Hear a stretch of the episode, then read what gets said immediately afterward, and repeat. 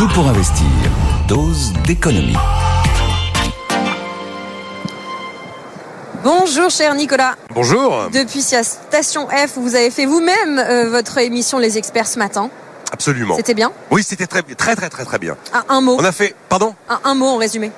Alors, on a essayé de se demander à quoi ressemblait le monde des, des mois qui viennent, euh, compte tenu des évolutions euh, d'élasticité ou de non-élasticité entre les monnaies et les budgets. Que va faire la politique monétaire? Que peuvent faire encore les budgets? Quelle va être la nouvelle feuille de route de l'Europe en matière de budget? Est-ce que la solution sera dans la demande ou la solution sera dans l'offre pour réussir le financement de la transition verte? Est-ce qu'il faudra aller euh, passer par la fiscalité ou est-ce que c'est le taux d'emploi qui apportera une réponse définitive à tous nos problèmes? Bref, une assez bonne vision de synthèse de tous les enjeux qui sont devant nous et des différents leviers que l'on peut espérer activer pour y répondre. Voilà. si je peux vous faire un résumé euh, à grands traits de ce qu'on s'est raconté avec Frédéric Farah, Christian Chavagneux et Patrick Artus entre 9h et 10h ce matin. Nous parlions d'éducation financière. L'éducation financière, c'est aussi écouter ou réécouter les experts tous les jours de 9h à 10h et à n'importe quel moment en podcast. Bon, avec moi, vous parlez pas euh, de tout ça. Vous allez parler de péage et plus précisément euh, de hausse des péages que l'on connaît à partir de février euh, 2024 parce que le ministre délégué au transport, Clément Beaune, l'a annoncé chez nos confrères d'RMC hier. Euh, cette hausse, elle va être de combien? Alors la hausse en moyenne, c'est toujours en février, sera de 3%, un peu moins de 3%. C'est important de dire une moyenne. Alors d'abord, c'est quand même beaucoup moins qu'en 2023. En 2023, on n'était pas loin des 5%.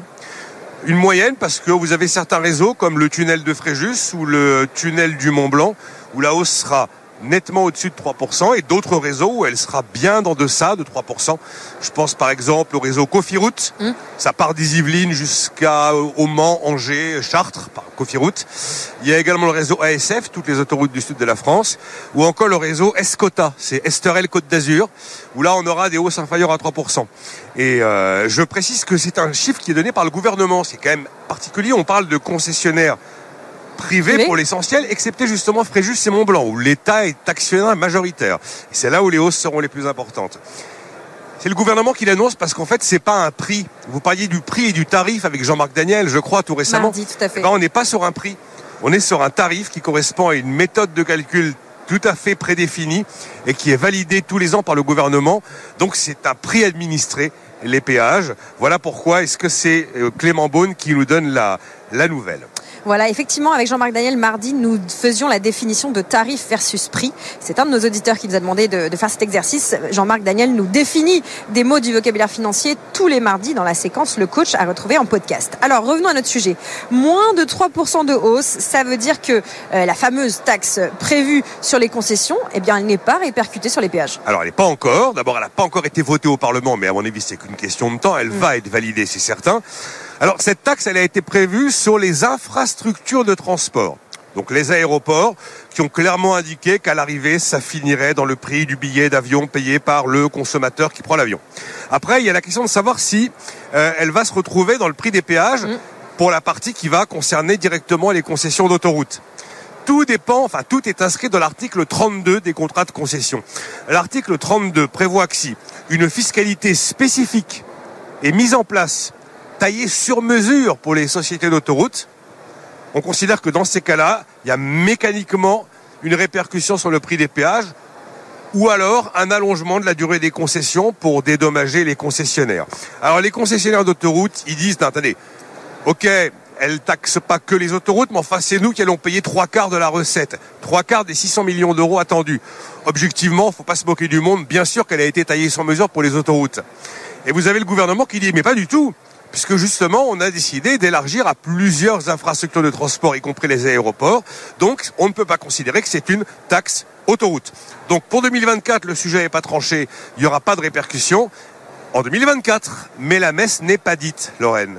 Vous allez nous annoncer un, un retour de flamme sur les péages pour 2025 C'est absolument évident. Vinci a déjà dit que s'il y avait une taxe, c'était plus 5% d'emblée sur les péages. Le Parisien a fait une simulation ce matin considérant que on sera à peu près à plus 6% en février 2025, c'est-à-dire deux fois plus, enfin une hausse deux fois supérieure à celle à laquelle on va assister en 2024. Et euh, On va entrer dans un bras de fer juridique, c'est évident, entre les concessionnaires et le gouvernement. C'est à tous les coups la même chose. À tous les coups, ce sont les concessionnaires qui gagnent.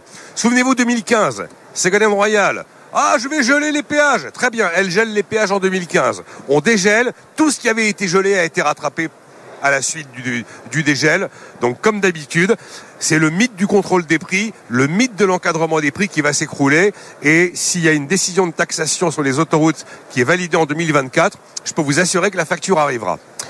Merci Nicolas pour euh, cette prédiction retour de flamme sur les péages 2025. Nicolas Dose, tous les jours dans Tout pour investir, on décrypte l'actualité qui vous euh, concerne, chers auditeurs, auditrices. Vous restez avec nous. On est à Station F. On s'occupe de vos finances personnelles, mais on ne fait pas que ça ici. Toute la journée, on parle aussi innovation.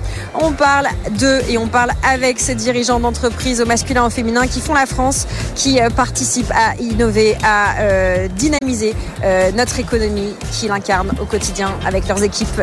On continue à s'occuper de vous, investisseurs, investisseuses.